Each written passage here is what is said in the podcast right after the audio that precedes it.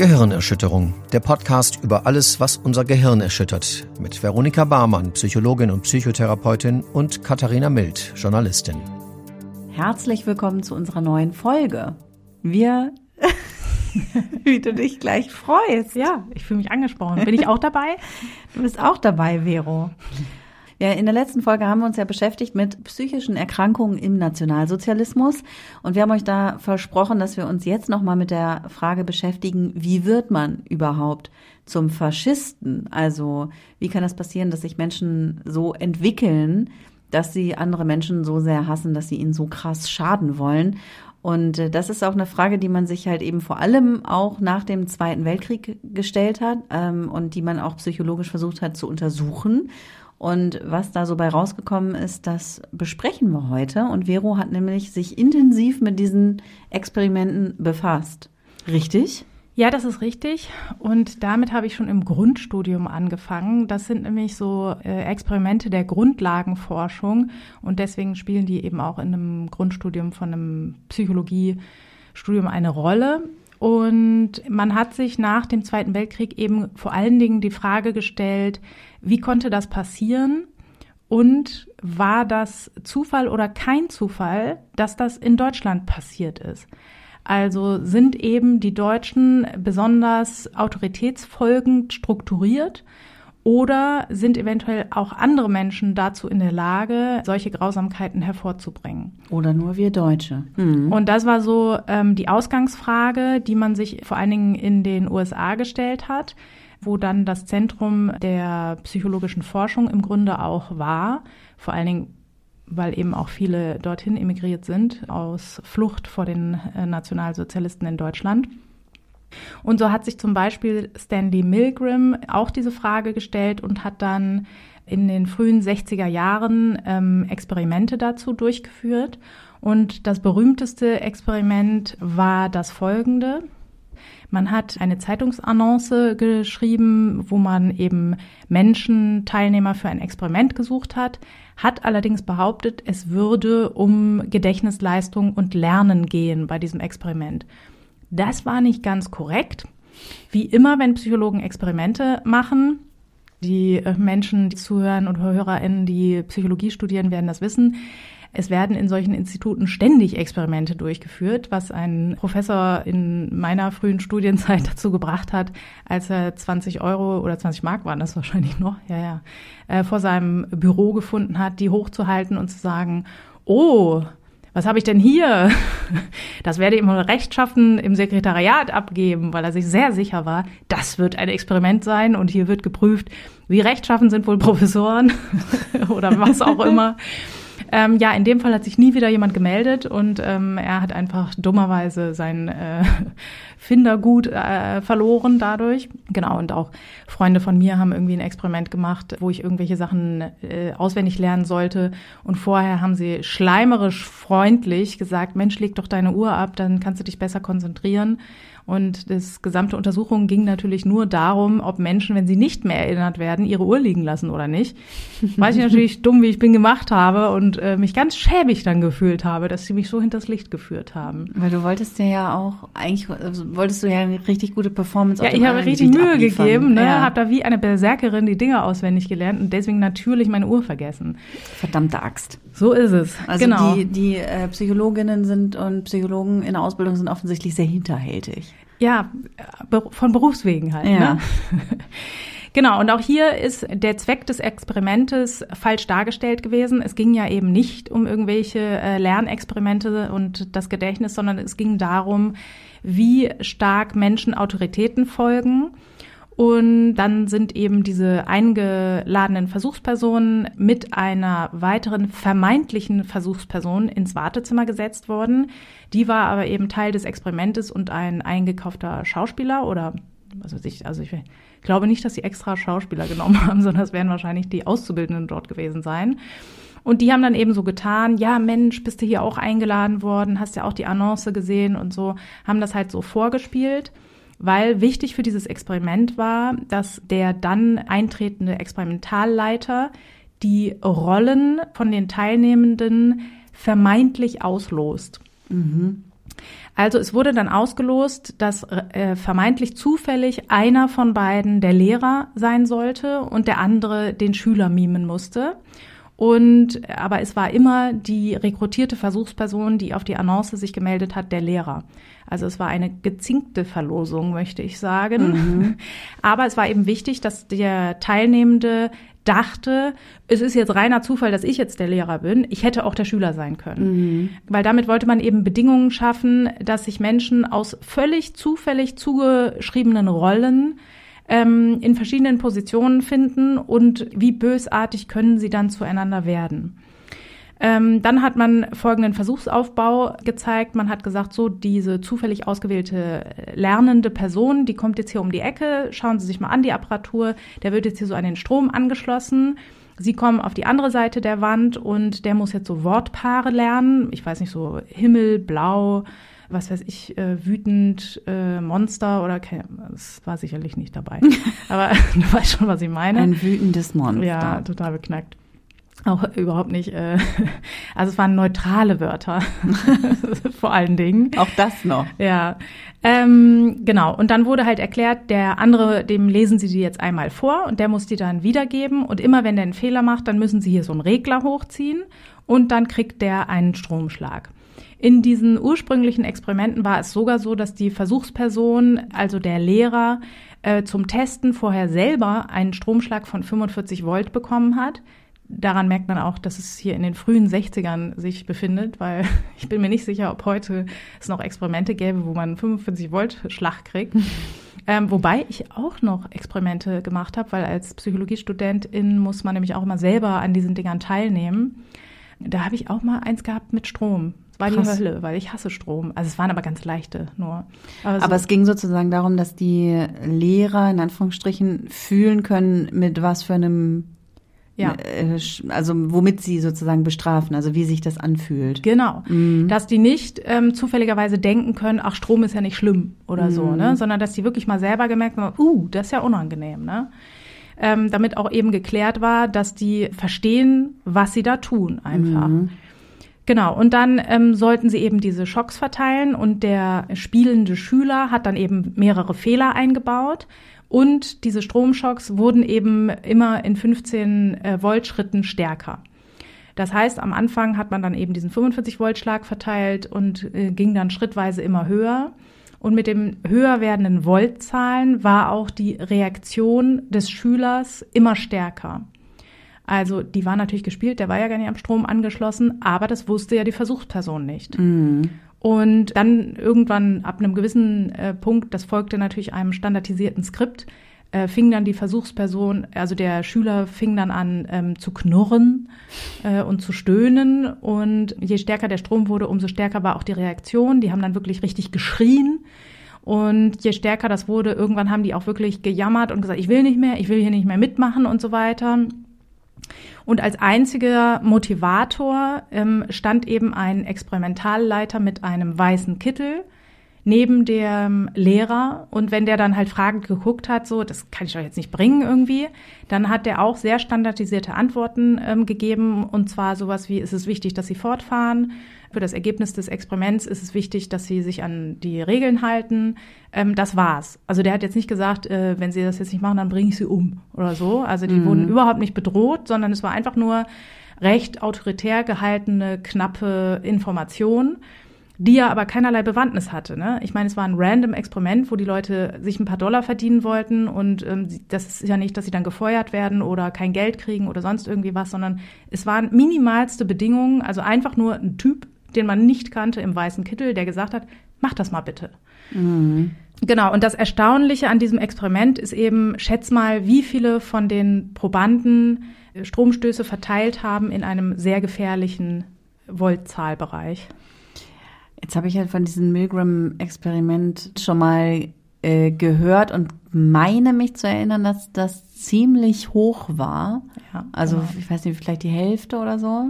Ja, es waren zwei Drittel. Ach krass, noch mehr. Genau.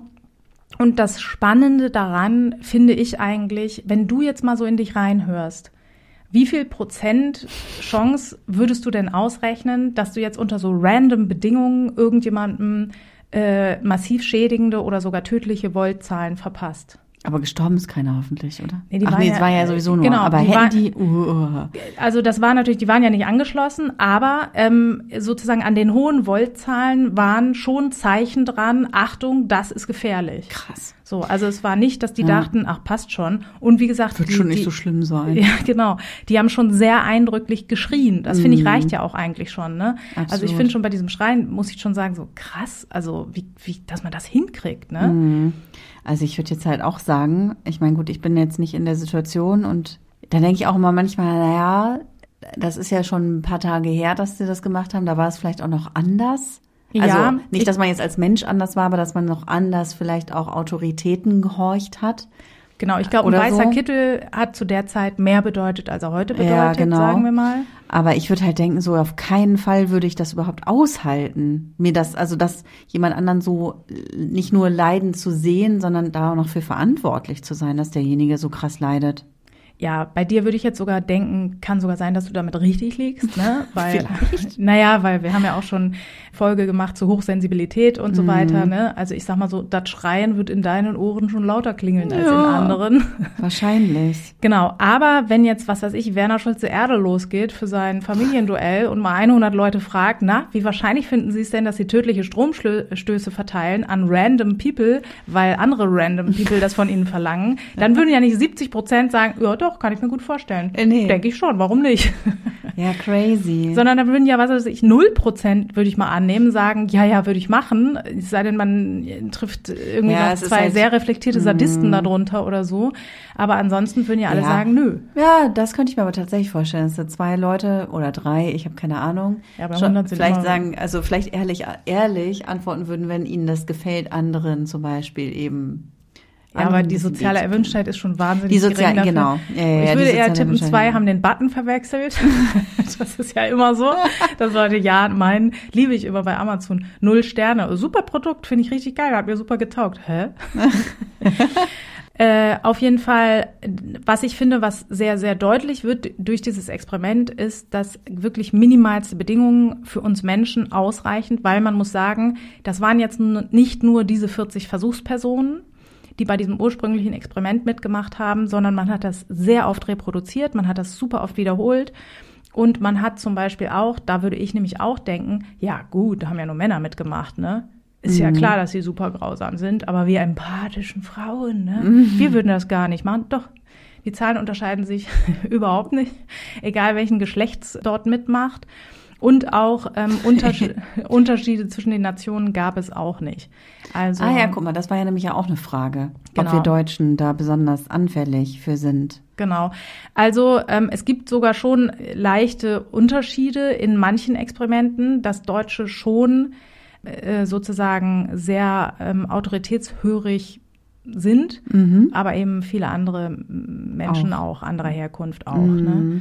Ob das jetzt irgendwie 71 Prozent sind oder 72 Prozent, das macht ja für die generelle Frage keinen Unterschied so. Ne? Ja. Ähm, genau. Also ich finde, was man da rausziehen muss, ist, und das finde ich eigentlich das Brachiale an diesem Experiment, wir denken alle, nee, nee, das würde ich nicht machen.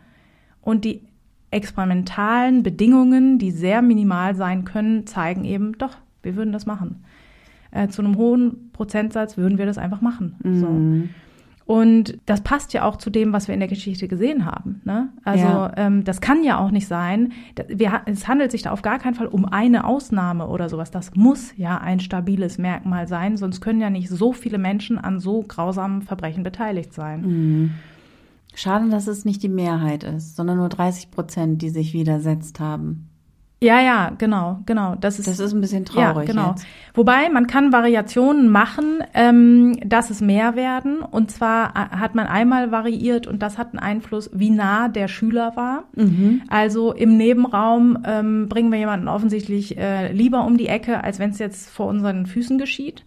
Ähm, und die in Anführungszeichen schlechteste Bedingung, also wo die ähm, Lehrer am freundlichsten waren, war, wenn sie den Schüler äh, berührt haben. Auch total, das muss ja mit diesem Strom dann, um dieses aufrechtzuerhalten, haben die dann so einen angeblich stromisolierenden Handschuh bekommen, mit dem sie den Schüler anfassen sollen. Das das ist so richtig typisch Psychologisches Institut.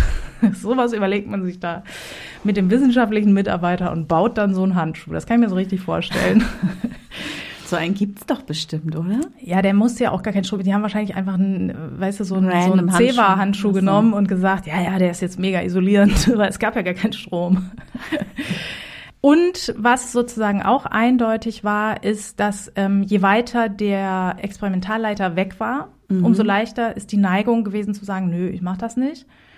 Und mhm. was den besten Effekt hatte, und das finde ich auch äh, interessant und könnte für die Praxis eine Rolle spielen, wenn ein weiterer in Anführungszeichen Lehrer vorhanden war, der natürlich auch Rekrut also vom Experiment ähm, zugehörig war.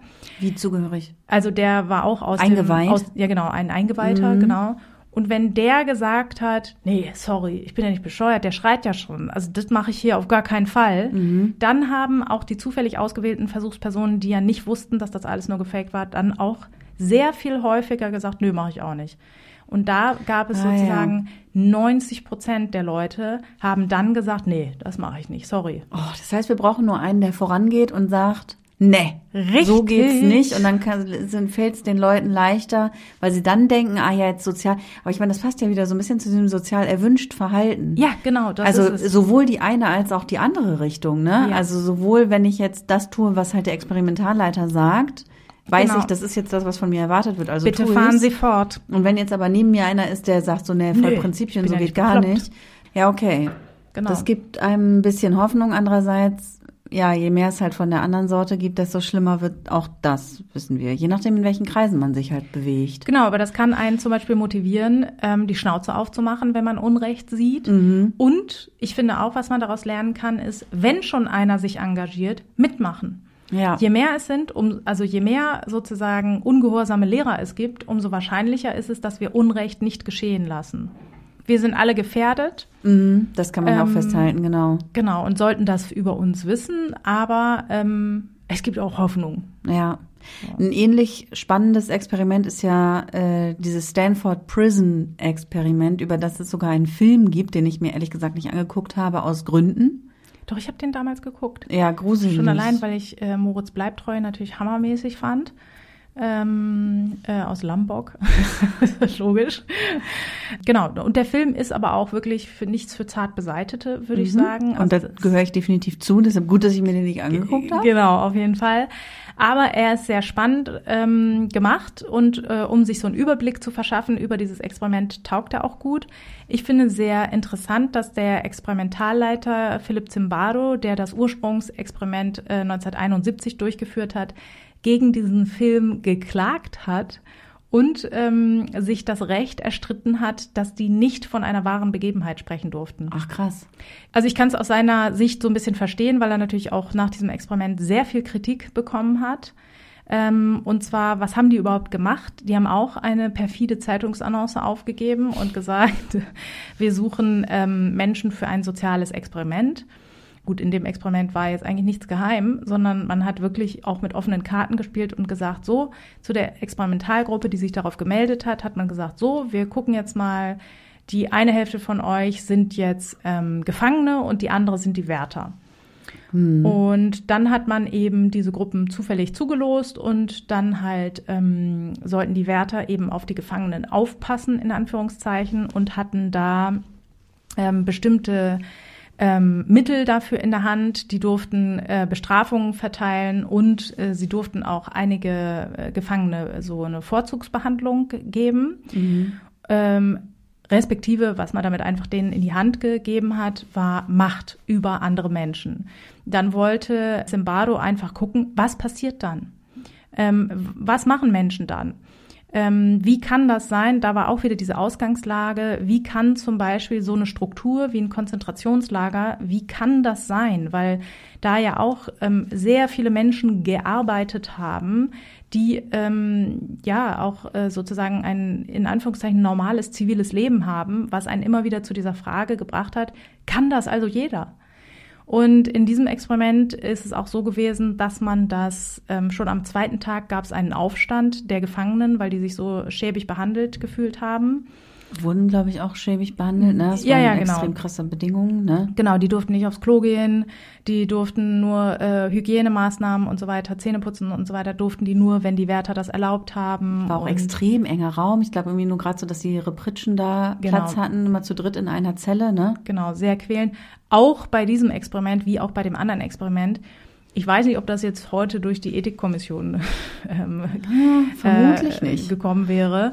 Ähm, da haben wir heute natürlich andere Standards, die wir einhalten müssen und das ist natürlich ähm, Auch ja gut so. Genau, natürlich ist das gut so.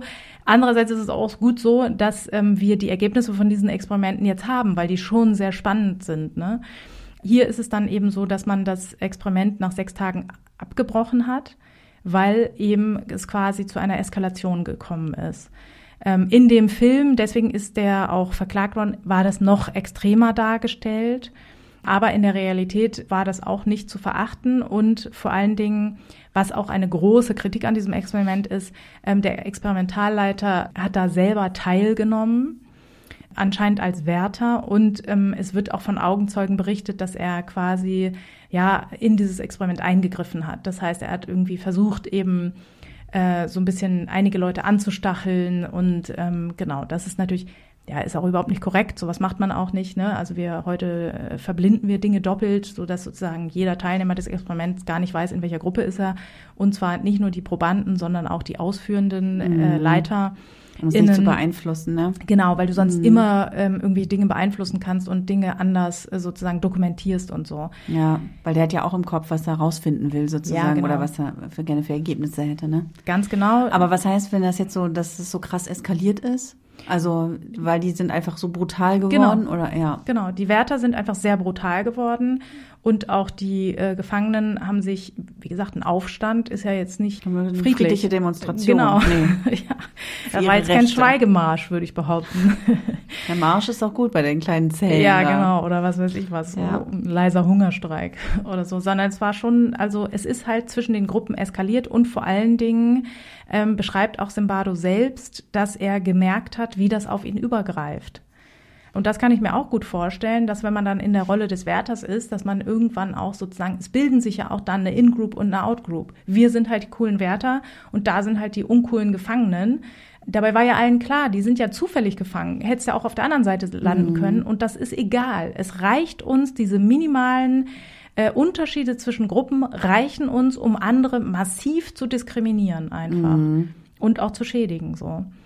Und ähm, klar kann man sozusagen aus empirischer Sicht dieses Experiment extrem kritisieren. Das war mittelmäßig gut durchgeführt und so, ne? Ähm, aber von der Sache her mh, kann man solche Phänomene ja auch unter anderen Bedingungen beobachten. Auch zum Beispiel die Welle und so weiter sind ja auch wahre Begebenheiten, die da ähm, stattgefunden haben. Das sind ja ähnliche Sachen. Ne? Da hat ja auch ein Lehrer zu den Schülern gesagt, so, okay, wir gründen jetzt einfach eine Partei und ihr sind, seid jetzt die Coolen und ihr müsst jetzt dafür sorgen, dass alles äh, gleichgeschaltet ist. Und in, auch da ist ja in wenigen Tagen es zu Gewalt gekommen quasi. Ähm, offensichtlich funktioniert das gut mit uns Menschen. Und ich glaube, das ist auch das Spannende an diesen Experimenten. Äh, Im Grunde wie in dem vorhergehenden Experiment, wir würden alle denken, nee. Also wenn du jetzt der Wärter bist, ne, würdest du denken, du erlaubst mir nicht mehr pinkeln zu gehen? Ja, eben, weißt du? Aber das sagen alle wieder. Ja. Wir alle sagen, nein, wieso? Wir sind doch keine Unmenschen und so weiter. Doch, irgendwie anscheinend schon. Also äh, Ja. statistisch gesehen, ja. Also es ist ziemlich leicht, Faschist zu werden. Kann Ja. man zusammenfassen. Wirklich, ja. Ja. Ich glaube, das ist das, was wir daraus sehen müssen. Ich glaube auch, dass eine große Gefahr darin liegt, zu sagen, nee, nee, also das würde ich auf gar keinen Fall machen. Das ist das, die eine Gefahr. Und die andere Gefahr ist auch zu sagen, ja, ja, die, die das machen, das sind halt einfach äh, Menschen äh, niederer Entwicklungsstufe, die keine Moral und ethischen Grundsätze haben und so weiter. Weil das ist zu einfach. Und das finde ich auch das Spannende an diesen Experimenten. So, das ist zu einfach gedacht, weil die wären wirklich in der Minderheit. Ne? Also Leute, die jetzt sagen, ähm, sagen wir mal, gar keine Empathie haben und sich über alle moralischen und ethischen Grundsätze hinwegsetzen, das wären vielleicht sehr stark ausgeprägte Menschen mit einer psychopathischen Persönlichkeitsstörung. Die sind nicht in der Lage, sowas zu organisieren, wie wir im Dritten Reich hier gemacht haben. So, und deswegen, es muss eine andere Erklärung dafür geben, und die ist, wir sind viel mehr dazu in der Lage, als uns allen lieb ist. Ja. Ja, und uns fällt das ja offensichtlich auch ziemlich leicht, dann Leute abzuwerten, wenn wir uns eben superior, habe ich gerade im Kopf, ähm, nicht minderwertig, sondern das Gegenteil davon. Überlegen fühlen. Überlegen. Ich denke die ganze Zeit überwertig, das gibt's nicht. Ähm, wenn wir uns überlegen fühlen, also jetzt zum Beispiel in diesem Stanford Prison Experiment, die Wärter fühlen sich natürlich den, den Gefangenen überlegen. Und das ist ja auch was, was heute irgendwie viel auftaucht in unseren Köpfen, dass wir dass wir sozusagen, dass wir ein Feindbild konstruieren, das halt für Probleme in unserer Gesellschaft verantwortlich sein soll. Also dass wir sozusagen, ja, dass wir unsere Probleme von uns weghalten wollen. Jetzt ist das natürlich bei so einem Stanford Prison Experiment klarer unterteilt. Also da ist die Einteilung ja einfach vorgenommen worden vom Studienleiter. Ähm, aber das passiert uns ja auch im Alltag ständig, sage ich mal, dass wir uns abgrenzen von anderen, dass wir uns ja. dass wir die anderen zu den anderen machen. Und als, als Wärter bin ich ja automatisch über, erhaben, als mhm. Lehrer ja auch. Ne? Mhm. Du bist ja der Schüler und musst lernen. Ähm, du musst ja die Leistung hier erbringen. Deswegen, genau, man hat sich das dann auch angeguckt, sozusagen, was reicht denn aus? Damit ja. wir uns erhaben fühlen. Und das ist auch im Grunde eine sehr traurige Erkenntnis. So gut wie nichts. Das hat man auch 71 äh, mit dem Minimal Group Paradigma ähm, sich äh, untersucht, was ich ein sehr, sehr schönes Experimentaldesign auch finde. Das hat sich Henry Teifel ausgedacht und also et al. Ne? Die sind immer nie so. allein, die Leute da.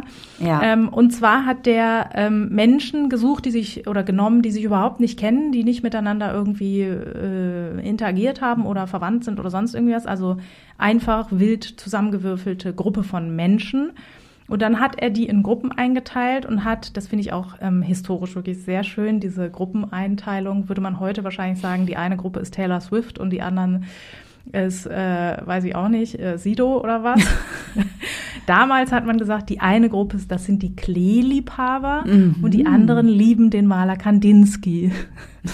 Sehr schön. Genau es war auch völlig egal, ob da jemand kunstinteressiert war oder diese Maler überhaupt kannte oder sonst irgendwas. Es wurde einfach gesagt, so ihr seid jetzt die, die den mögen und ihr seid jetzt die, die den mögen. Also es ist eine, möchte ich sagen, komplett irrelevante Gruppe. Weil, also es malt ja jetzt auch nicht der eine schöne und der andere hässliche Bilder. Uh, das so. sagst du, aber das würden, da würden die bestimmt irgendwelche Leute widersprechen. Ja, genau, die Teilnehmer dieses Experiments, die zum Beispiel in der Kleegruppe sind. die würden sagen, was? Kandinsky malt die letzte Grützke. Grützke vor allen Dingen. Mhm. Ähm, ist ein altes Wort, hat man damals so gesagt. ja, ja. Ähm, so, man hat also völlig zufällige Gruppen eingeteilt und hat dann eben unter verschiedenen Bedingungen die ähm, Geldbeträge verteilen lassen. Also, man hat zum Beispiel einen Gesamtbetrag von, sagen wir mal, zehn Münzen. Ich weiß nicht, was sie damals wahrscheinlich Dollar genommen haben oder so. Dann kannst du jetzt, hast du jetzt die Möglichkeit, entweder du machst 50-50, die Klees kriegen äh, fünf und ähm, die Kandinskis. Oder du sagst, du kriegst vier und die anderen kriegen aber nur zwei. Und mhm. Wieso? Ähm, ja, Dann bleiben genau. aber doch noch welche übrig. Ja gut, das ist jetzt für die Supernerds hier, das war jetzt mal egal, ne? Ach so. Ähm, Warum dann nicht 7-3? Du hast 10 Ja, Münzen. genau, kannst du auch machen. Aber das Wichtige, was halt rausgekommen ist, dass wir ähm, nicht darauf schauen, dass unsere In-Group, also unsere Klee-Freunde, wir sind jetzt mal die Klee-Fraktion, den maximalen Gewinn hat, sondern selbst zu Lasten unseres eigenen Gewinns so. möchten wir die Differenz zur Outgroup, also zu den hässlichen Kandinskis, ah. ähm, maximal machen. Also dann geht nicht 7-3, weil dann würden wir uns ja, ja genau, bereichern. Genau, dann würden wir uns bereichern. Und die also wir nicht, wollen, dass es den anderen auf jeden Fall richtig schlecht geht. Richtig. Selbst wenn es uns dann nicht ganz so gut geht. Das ist korrekt. Alter, das kann ja wohl nicht wahr sein. Sad, Warum dann oder? nicht 50-50? Ja, genau. Ich finde es auch mega schade und denke immer so, es kann ja auch nicht sein. Nee.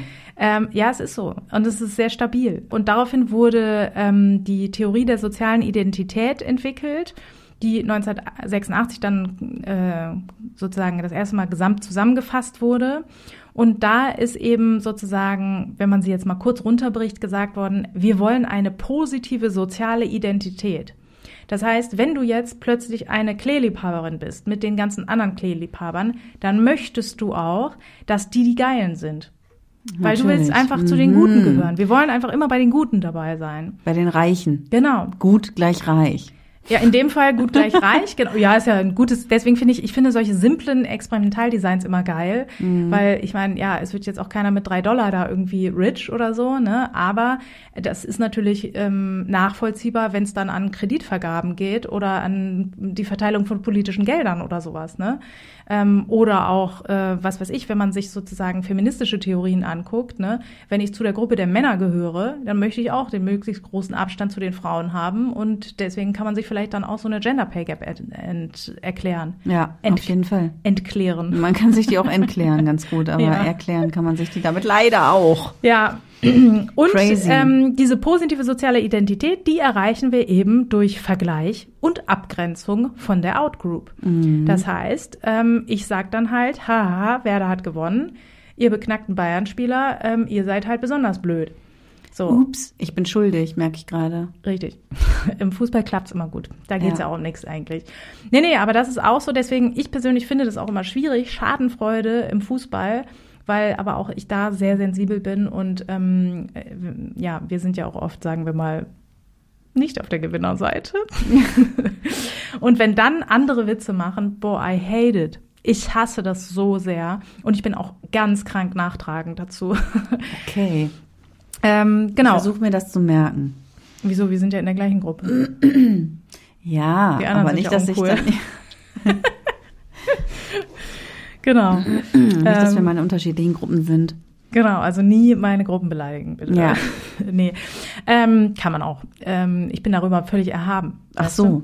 Wobei, es hat mal jemand gesagt zu einer Musik, die ich gut finde, ich verachte die Fans dieser oh Musik. Gott. Ja, das muss ich sagen, werde ich auch never ever vergessen. Was, welche Musikliebhaberei, um welche Musikliebhaberei ging es da? Es ging tatsächlich um Tori Amos und ich ähm, bin, seit ich 13 bin, begleitet mich diese Musik und die Musik hat mir auch insbesondere in meiner frühen Jugend also absurd viel bedeutet. Und man kann ja auch sagen, ist nicht mein Geschmack, finde ich scheiße, ja. kann ich mir nicht anhören, finde ich quäkig, was weiß ich, man kann das auch wahnsinnig viel kritisieren, aber ich verachte die Fans. Ist schon ein bisschen krass. Sorry, da, das ist einfach die Verachtung meiner Gruppe. Ja, nee, das finde ich auch uncool. Genau. Aber vielleicht hat jemand damit seine eigene soziale Identität stärken wollen als mhm. nicht Tori Amos Fangruppe. Mhm. Ähm, genau. Und das machen wir eben auch sehr gerne, indem wir eben die eigene soziale Identität stärken oder positiver darstellen, indem wir eben andere abwerten. Mhm. Das ist echt traurig. Ja. Weil wenn man jetzt den gesunden Menschenverstand walten lässt, ne, ist es ja insbesondere, wenn du dir dieses simple Experimentaldesign nochmal reinziehst und du hast ja auch direkt gesagt, ja, aber warum denn nicht halbe halbe? Dann haben doch alle genug. Mm. Ja, das wäre wahnsinnig schön. Wäre das, schlau. Genau, das sind ja auch, was weiß ich, Ideen wie zum Beispiel Bürgergeld oder so, gerechterer Verteilung. Naja, da gibt es immer ganz viele Kräfte, ähm, die sich dagegen wehren und die sagen, auf gar keinen Fall.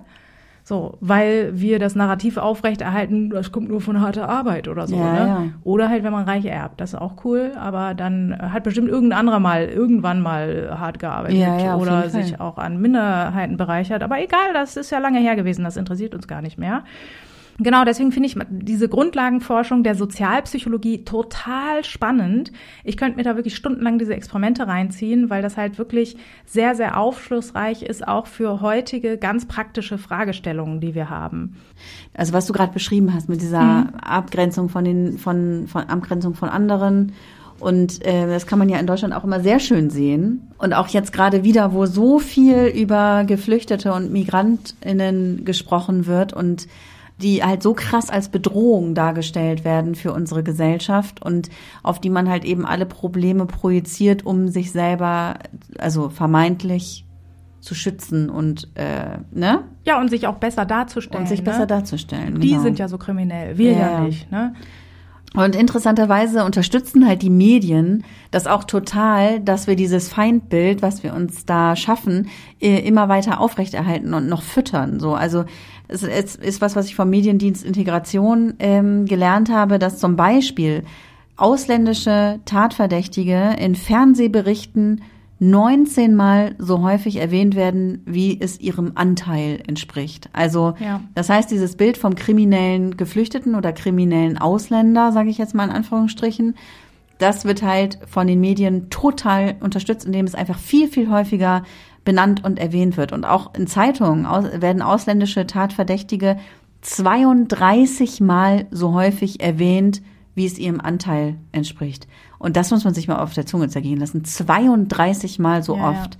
Äh, Da Ja, tun und es wir ist halt, auch ehrlich gesagt ein Unding, dass das so erlaubt ist, ne? Ja. weil das halt absolute, äh, absolut meinungsbildend ist und natürlich sich auch sehr subtil so äh, unterbewusst einschleicht, dass man sagt, habe ich jetzt irgendwie schon oft gehört, ne? ja, ja, Das ist wir- voll das Problem jetzt. Genau, das ist wie so Advertising, wo du zum zehnten Mal so eine blöde Anzeige siehst und dann kaufst du das plötzlich, weil du denkst, Mhm. ja, das muss ja geil sein, das habe ich schon so oft gehört. Und genauso funktioniert es natürlich in die andere Richtung. Ja, wenn ich das so oft jetzt schon gehört habe, dabei sind es teilweise dieselben Vorgänge und so weiter. Und beziehungsweise sind das ja auch Informationen, die einfach weggelassen werden. Also wenn Ja. es sich um einen Straftäter deutscher Staatsbürgerschaft ähm, handelt, wird das ja auch nicht die ganze Zeit dazu erwähnt. Das Ja. ist ja auch so, macht ja auch dieses Missverhältnis einfach. Ne? Wir können ganz minimal eben In- und Out-Groups schaffen. Ja. Ja. Da gehören wir natürlich nicht dazu. Geht ganz schnell. Genau, Ja. der kam auch noch woanders her. Das ist natürlich äh, dann auch so, als wären Straftaten dann noch verwerflicher. Ist, ja, ist ja Schwachsinn. Mm. Ja. Natürlich sind Straftaten scheiße, egal wer sie halt ausführt. Und auch meines Erachtens auch egal, wo man sie ausführt. So. Ja. Und in der, in aller Regel sind halt auch kriminelle Taten tatsächlich unabhängig zu sehen von einem Status oder einer Religion oder einer Ja. Herkunftsland. Aber gut.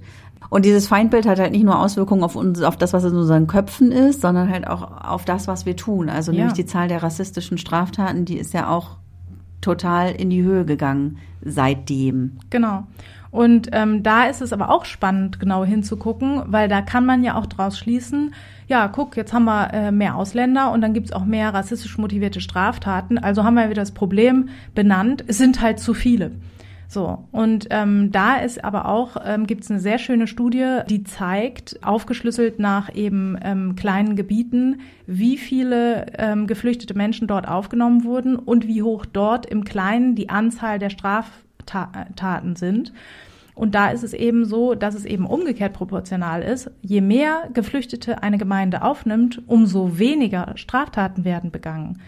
Und das wiederum ähm, ist auch nachvollziehbar, wenn man sich die dazugehörige Theorie anschaut, und zwar, dass ähm, diese Vorurteile, die zum Beispiel durch Medien geschürt werden, die einseitig berichten, auch wieder abgebaut werden können, und zwar über Kontakt. Wenn eben Geflüchtete nicht irgendeine Masse Menschen ist, die absolut anonymisiert ist, die ich auch gar nicht persönlich kenne, weil habe ich eh viel zu viel Angst, möchte ich nicht, sondern wenn das Leute sind, die ich kenne, die Namen haben, deren Geschichten ich kenne, deren äh, moralische Werte und Einstellungen ich kenne, ähm, dann fällt es mir natürlich überhaupt nicht mehr leicht, plötzlich pauschalisierende Vorurteile aufrechtzuerhalten. Und die können eben die Grundlage sein oder sind am Ende halt die Grundlage für rassistisch motivierte Straftaten. Und deswegen ähm, ist es eben nicht so, dass eine bestimmte Anzahl wir einfach nicht mehr schaffen, was man dann halt daran sieht, ja gut, da muss man ja Rassist werden. Nee, überhaupt nicht. Umgekehrt wird ein Schuh draus. Wir müssen mit anderen Menschen, mit Nationen, mit Menschen verschiedenster Geschichten und Herkünften uns zusammentun und wir müssen gemeinsam äh, uns kennenlernen und Dinge gemeinsam tun. Ja. Und Überraschung, wenn man Leuten gar nicht so mit Hass begegnet, dann kommt auch gar nicht so viel Hass zurück. Ja, genau. Also das ist halt auch die Sache, ne? Ne, Das- was haben die Ärzte schon gesungen oder waren es die Toten Hosen? Nee, es waren die Ärzte, ne? Gewalt erzeugt Gegengewalt. Ja, genau.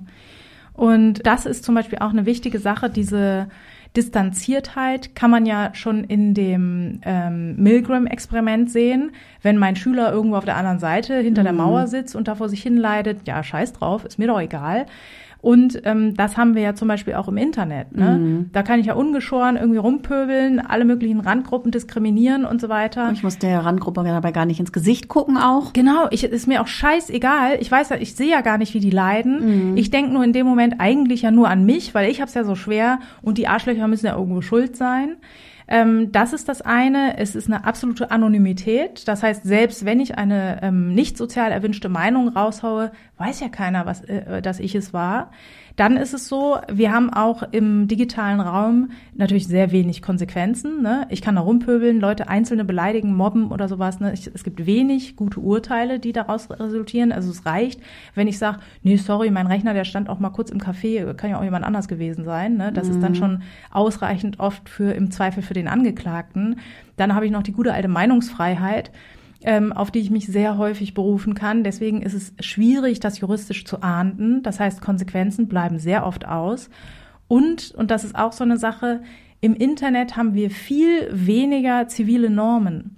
Also wenn wir in Wirklichkeit in der Straßenbahn irgendwie jemanden anpöbeln, dann können wir davon ausgehen, da sitzen halt noch 40 andere und der eine oder andere findet es vielleicht scheiße. Mhm. Ja, wenn ich aber zu Hause mit dem Arsch auf meinem Sofa sitze, dann kann ich davon ausgehen, es findet ja keiner scheiße und ich bewege mich dann ja auch in Räumen, wo keiner dagegen pöbelt. Mhm. Weil man muss ja auch sagen, wer hat schon die Bereitschaft, da im Internet rumzupöbeln? Also ich sitze ja auch nicht den ganzen Tag da und kommentiere Hasskommentare. Ja. So das sind ja auch unterschiedliche Gruppen, die da unterschiedlich motiviert sind. So. Ja. Deswegen, das sind schon sehr wichtige Erkenntnisse, die wir daraus haben, dass sozusagen Distanz zu unseren vermeintlichen Opfern oder auch zu Menschen, die wir nur mit Vorurteilen begegnen und die wir ablehnen, das können wir abbauen, indem wir eben Kontakte knüpfen, indem wir uns das genauer angucken und selbst ein Bild machen. Ja. Das finde ich halt auch so häufig bei diesen kruden Theorien, die da halt auch, auch häufig von rechtsnationalen Parteien verbreitet werden, wie unkritisch Leute das aufnehmen. Die, also, ne, kennst du auch so diese Theorien, ja, das sind die Medien sind ja alle gesteuert und so weiter, mhm. ne, und, und äh, hier die XYs, ich will sie gar nicht benennen, so, die sagen dann endlich mal die Wahrheit. Ja. Hä? Und das überprüfst du nicht mal? Also du bist schon der Meinung, ich glaube auch, dass viele ähm, sozusagen, dass man jede Headline, die man irgendwo sieht, dass man die auf jeden Fall auch Quellen überprüfen sollte. Ne? Also ich, es gibt so viele ähm, statistische Fehler allein, die, zu falschen ähm, Nachrichten führen. Ich glaube auch, dass ich bin super kritisch, ich bin äh, nahezu paranoid äh, Nachrichten gegenüber, aber ich kann doch nicht plötzlich bei einer anderen Haltung mhm. sämtliche kritische äh, äh, Gedanken über Bord werfen. Ja. So, ne? Und was übrigens auch hilft dagegen, gegen Faschismus und dagegen jemand zu werden, ist auch antirassistische Bildung. Da kann man zum ja. Beispiel auch das ein oder andere Buch nochmal empfehlen. Also am Anfang möchte ich Tupoka Ogette nennen, die quasi ein Standardwerk äh, geschrieben hat, schon vor einigen Jahren. Exit Racism ja. heißt es. Ist auf Deutsch, aber heißt Englisch. Nicht wundern. Dann gibt es Alice Hastas mit Was weiße Menschen nicht über Rassismus hören wollen, aber wissen sollten. Genau. Ähm, Mohammed Amjahid, auch einer meiner Lieblingsautoren. Übrigens gleich zwei sehr, sehr gute Bücher hat er geschrieben. Einmal Unter Weißen und Der weiße Fleck. Der weiße Fleck ist ein bisschen mehr Anleitung zum antirassistischen Denken und unter Weißen ist so ein bisschen persönlicher aus seiner eigenen Erfahrung beschrieben, also was er für äh, Erfahrungen gemacht hat als nicht weiße Person in Deutschland. Und das muss man auch sagen, äh, Rassismus hat auch ähm, starke Auswirkungen auf die mentale Gesundheit. Ja. Und auf die, auch auf die körperliche Gesundheit. Ja, richtig krass. Also deshalb, Rassismus ist einfach mega scheiße. Ja. So viel ist sicher. Und diese Bücher, es gibt noch ganz, ganz viele andere, die auch richtig gut sind. Aber ich kann sie jetzt nicht alle benennen. Und die finde ich auch sehr, sehr gut, weil vor allen Dingen alle dazu anregen, und das zeigen eben auch diese Experimente, wir müssen uns alle reflektieren. Ja. Also dieses einfache ja. Sagen, ja, ich bin ja kein Rassist. Ne? Das hilft auch nicht. Ja, das ist richtig dumm. Das ist ja. wirklich ganz gefährlich und richtig dumm, sondern jeder muss sich anschauen, was sind meine eigenen Vorurteile? Ähm, wie kann ich die erkennen? Ähm, wie kann ich das auch überprüfen, ob das stimmt? Wie kann ich Kontakt eingehen? Wie kann mhm. ich das verändern? Wie kann ich mit anderen diskutieren, wie sie das sehen und so weiter? Wie kann ich mich darüber auseinandersetzen? Auf jeden Fall. Weil das schult mich auch, also der Umgang mit den eigenen Rassismen, die wir in uns tragen, die Schulen auch dafür, mit anderen diskutieren zu können.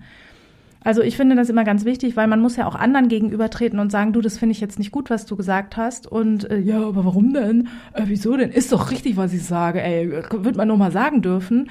Und da sollte man ja auch gute Antworten kennen. Und je mehr man sich mit seinem eigenen Scheiß auseinandergesetzt hat, umso besser kann man da auch argumentieren, finde ich. Ja, auf jeden Fall. Wie ist das denn überhaupt? Hast du dann vielleicht auch noch einen Tipp, wie man damit umgehen kann, wenn jetzt Menschen im engeren Umfeld, also ich meine, engeres Umfeld heißt jetzt vielleicht im beruflichen Kontext, du hast vielleicht auch mal den ein oder die andere Patientin, die solche Meinungen äußert oder halt, ja. wenn man das auch im Freundes- oder Bekanntenkreis einfach hat oder Familienkreis auch, glaube ich, sehr gern genommen. Ja, genau, weil ich kann natürlich äh, gerne sozusagen, wenn irgendwie ein NPD-Aufmarsch ist oder was, dann kann ich natürlich sagen, es sind alles Wichser, sehr eindeutig. Und mhm. da kann ich mhm. eine leicht, eine eindeutige Haltung dazu haben und ich muss dann auch nicht mich damit auseinandersetzen. Ähm, genau, wenn ich aber das innerhalb der Familie habe, dann kann ich nicht rigoros sagen, so tschüss, äh, das war's mit uns so, sondern dann muss ich ja irgendwie einen Umgang damit finden. Häufig finde ich, ist dann der Umgang einfach drüber weghören. Das finde ich sehr schlecht. Mhm. ähm, das hat so verschiedene Ursachen. Das eine ist, dass Leute halt wahnsinnig ungern sagen, dass sie anderer Meinung sind. Und da kann ich nur sagen, trainiert das. Ähm, also da bin ich halt als Psychotherapeutin relativ erbarmungslos, ne? weil wenn ich nicht ähm, die, eine andere Meinung oder eine andere Haltung haben könnte, dann könnte ich meinen Job auch direkt an Nagel hängen. Ne? Also das ist mein Beruf, den Leuten unbequeme Wahrheiten äh, mitzuteilen und, und Genau, das muss auch nicht unangenehm sein. Ich kann auch Leuten sagen, ähm, ich bin anderer Meinung und ähm, ich muss dann auch nicht dabei schreien oder die Fassung verlieren oder äh, zu Beschimpfungen greifen oder so. Ich kann das halt sehr differenziert darstellen. Ich kann vor allen Dingen ruhig dabei bleiben. Man sollte im Hinterkopf behalten, dass wir an sich wahnsinnig ungern unsere Meinung ändern. Das heißt, wenn ich dir jetzt drei Studien nenne, die aber irgendwie was anderes sagen, ist es trotzdem sehr unwahrscheinlich, dass du weggehst und sagst, ja, stimmt. Ich hatte jetzt vorhin eine ganz andere Meinung, aber mhm. jetzt hat die Währung mir mal die Augen geöffnet oder mhm. so. Das machen wir halt super ungern. Und so ist es natürlich auch, wenn jetzt jemand kommt und Rassismen oder was weiß ich, irgendwelche ähm, rechtsnationale Parteisprüche von sich gibt oder so. Wenn ich dem dann sage, hören Sie mal, da bin ich komplett anderer Meinung, sehe ich gar nicht so aus folgenden Gründen, ist es unwahrscheinlich, dass derjenige direkt seine Meinung ändert. Mhm. Trotzdem lohnt sich das oft ist das dann so ein Abwägen, ach ja, der hat ja eh seine Meinung und oh, ist jetzt irgendwie auch unangenehm. Nee, finde ich beides nicht. Es muss nicht unangenehm sein und steht der Tropfen hüllt den Stein. Es ist trotzdem wichtig, das klar zu machen. Genau, im beruflichen Kontext habe ich natürlich ein Problem. Ich muss politisch neutral sein. Ich kann natürlich jetzt nicht nur linksgrün versiffte Leute behandeln, weil das äh, meiner, meinem Gusto entspricht, sondern ich muss natürlich Menschen jeglicher Haltung im Grunde behandeln also neutral. Ich habe aber hier natürlich ein Riesenproblem. Ich muss ja auch ähm, als Therapeutin muss ich eine, mh, hm, es kommt jetzt darauf an, welche Therapieform man nimmt, aber wenn wir jetzt mal in die, an die Basics gehen, Gesprächstherapie sind die Grundlagen unbedingte Wertschätzung. Das heißt, wenn du zu mir in Therapie kommst, dann muss ich dich unbedingt wertschätzen, egal was du machst, was du sagst. Und wenn du jetzt zu mir in Therapie kommst und sagst im Erstgespräch im Übrigen Ausländer raus, mhm. dann habe ich natürlich ein Riesenproblem, dir unbedingte Wertschätzung entgegenzubringen. Und das ist jetzt so ein schmaler Grad, weil das passiert natürlich wahnsinnig selten, dass Leute hier im Erstgespräch schon ihre politische Meinung auf den Tisch kacken. Ähm, und der häufigere Fall ist natürlich, dass die wegen irgendwas anderes kommen, Angststörung, sonst irgendwie, und ich dann währenddessen merke, hm, äh, es ist jetzt ein bisschen komisch, so einige Aussagen und ähm, dann mir so langsam das Bild zusammenreime, oh, da ist jemand wirklich sehr festgefahren rassistisch orientiert. So. Und dann kann ich natürlich relativ schwierig mittendrin sagen, wissen Sie was, ich habe gemerkt, Sie sind ein Arschloch, gehen Sie bitte einfach weg und lassen sich woanders behandeln. Mhm. Und das ist so ein bisschen die Sache. Ich muss dann persönlich mit meiner therapeutischen Haltung und der unbedingten Wertschätzung äh, quasi äh, reflektieren. Also ich brauche dann Supervision und muss gucken, kann ich das noch aufrechterhalten? Wenn, ist es auch so, dass ich trotzdem sehr klar meine Haltung beziehe und dann auch sage, ich finde, ich bin da absolut anderer Meinung und ich finde es richtig schlecht, dass Sie diese Meinung haben.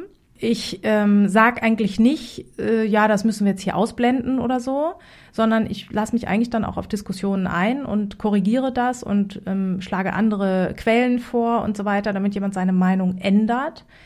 Ähm, wenn das aber in eine aggressive Richtung geht, dann habe ich auch schon wieder ein Problem mit meiner Haltung. Also das habe ich auch schon gehabt, dass ich Menschen hatte, die, ja, das war noch nicht mal nicht meine politische Meinung, sondern eigentlich meine politische Meinung, aber eben mit dem Zusatz, ähm, dass man die auf eine aggressive Art und Weise mit Gewalt durchsetzen sollte.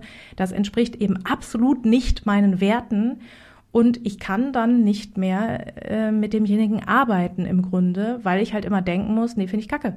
Mhm. Und ich kann nicht denken, finde ich richtig scheiße von dir, während ich denke, du bist der, du bist ein richtig wertvoller, toller Mensch. Ja. Ich, ich will dir 100 Prozent zur Seite stehen. Ja, absolutes so. Dilemma.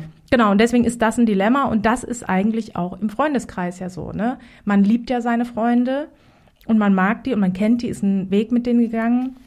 Und dann plötzlich stellt sich raus, hm, scheiße, jetzt hat er hier eine ganz andere Meinung als ich. Und es ist auch nicht die Meinung, ich mag halt Schlaghosen und ich mag halt Hüfthosen, so wo man halt eher sagen kann, ja, pff, ist ja wurscht, mach doch, was du willst, tut ja keinem weh. Sondern ist, ne, ist es eine Meinung, wo man sagen muss, ja doch, das tut Leuten weh. Erstens. Und ich sehe das auch als schlecht für unsere Gesellschaft an. Und da finde ich, hat man das Problem. Und was ich dann mache, ist, ich diskutiere mit den Leuten. Ähm, ich, ähm, also die Themen, die mich auch interessieren, muss ich sagen, da kann ich auch nur sagen, bildet euch, guckt euch, ne, hört euch Podcasts an, zieht euch Studien rein, lernt Statistiken und so weiter. Ich finde, damit kann man Leuten gut entgegentreten. Ich mag es gar nicht, wenn es so um Themen geht, wo ich mich nicht auskenne und wo ich dann sagen muss, hm, sehe ich irgendwie anders, weil glaube ich nicht, äh, hust. So, mhm. deswegen mm, gucke ich da gerne, also was feministische Theorien angeht oder so, ich kenne die Statistiken, ich kenne die wichtigen Zahlen und so weiter und da kann mir keiner blöde kommen. Hat mir neulich jemand hier gesagt, die Gender Pay Gap gibt's ja gar nicht. Ähm, ja, sorry, ist einfach so mhm. richtig dumm. So, und da kann ich ihm auch fünf Quellen nennen, wo er das mal nachschlagen kann. Ähm, genau, und das ist dann halt einfach, das finde ich auch wichtig, mache ich auch.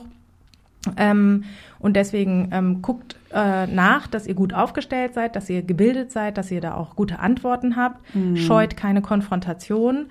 Und was ich aber auch finde, wenn man es nicht übereinkommen kann, übereinbringen kann, dann muss man auch sagen, nö. So. Ja. Also.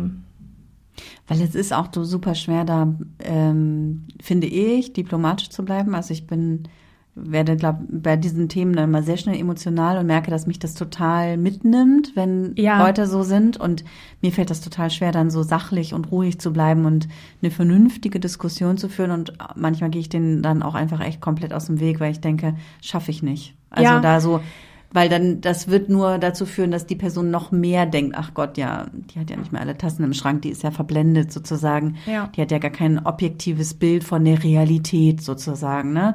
Und dann denke ich so, okay, das spare ich mir jetzt lieber, weil also ja, dann können ich noch an Fall. mir arbeiten. Genau, man muss auf jeden ja. Fall auch seine eigenen Kräfte ähm, haushalten und das finde ich sowieso immer. Nur weil jemand kommt, ähm, muss man nicht jeden, mit einem Konflikt muss man den nicht annehmen oder austragen jedes Mal.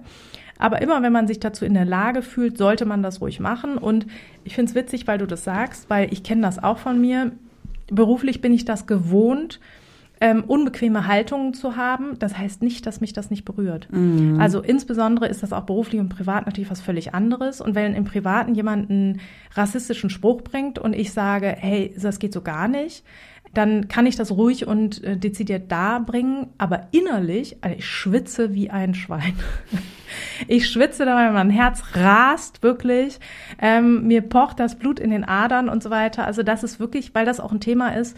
Also für mich ist das quasi brenzlig, weil ich kann da nicht von weg. So. Ja. Und ähm, deswegen, ich versuche das so gut wie möglich zu normalisieren. Also ich hatte neulich mit wirklich sehr engen Freunden die Diskussion darüber, dass Gendern scheiße ist. Und hm. da habe ich halt eine komplett andere Meinung dazu und habe dann, das, das war eigentlich ganz gut, dann haben wir uns so ein bisschen ausgetauscht und es war so klar, es wird hier keiner seine Meinung ändern. Und dann habe ich am Ende gesagt, ja, aber ich finde es okay, ich diskriminiere euch jetzt auch nicht deswegen. und das war für mich eine ganz gute Auflösung. Mm. Ich weiß nicht, ob die anderen es auch so witzig fanden wie ich. ich vermute nicht. Aber ähm, ja, also ich Aber finde, schön, genau, ja. man sollte auch so ein bisschen, man, also in, in Fällen, wo jetzt nicht einer zum Beispiel ein Hardcore-Nationalsozialist ist oder so, wo ich finde, auch da es gibt auch keine Witze mehr und dann, also wenn es geht, auch gerne unterschiedliche Meinungen mal mit ein bisschen Humor sehen, mhm. um das einfach äh, normaler werden zu lassen. So. Ja, vielen Dank, Vero, für die Gehirnerschütterung. Euch da draußen vielen Dank fürs Zuhören. Äh, wir hoffen, ihr habt auch einiges mitgenommen aus dieser Folge und äh, wenn nicht, sagt uns Bescheid.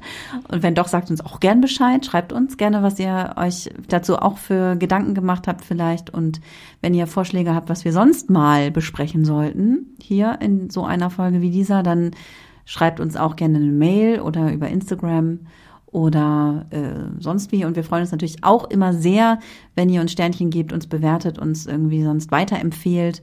Und auch, wenn ihr uns mit einer kleinen Spende unterstützt, das ähm, ist immer ganz äh, hilfreich, weil wir ja ein gemeinnütziger Verein sind und nur von Spenden sozusagen leben. Und ihr könnt euch aber auch sicher sein, dass alle Spenden, die bei uns ankommen, nur dem Vereinszweck zugeführt werden. Und wenn ihr da eine Spendenbescheinigung haben wollt, dann sagt uns gerne Bescheid, schreibt uns dafür am besten eine E-Mail. Kann einen kleinen Moment dauern, aber ähm, bis jetzt habe ich noch jede Spendenbescheinigung ausgestellt bekommen. So viele waren es noch nicht, deshalb. Also so viele Anfragen für Spendenbescheinigungen gab es noch nicht, deshalb war das noch überschaubar. Also meldet euch gerne und ähm, ansonsten macht es einfach gut und wir hören uns hoffentlich sehr bald wieder. Das war Gehirnerschütterung, der Podcast über alles, was unser Gehirn erschüttert. Alle Folgen, Infos über das Projekt und wie ihr es unterstützen könnt, findet ihr auf gehirnerschütterung.com. Gehirnerschütterung mit UE.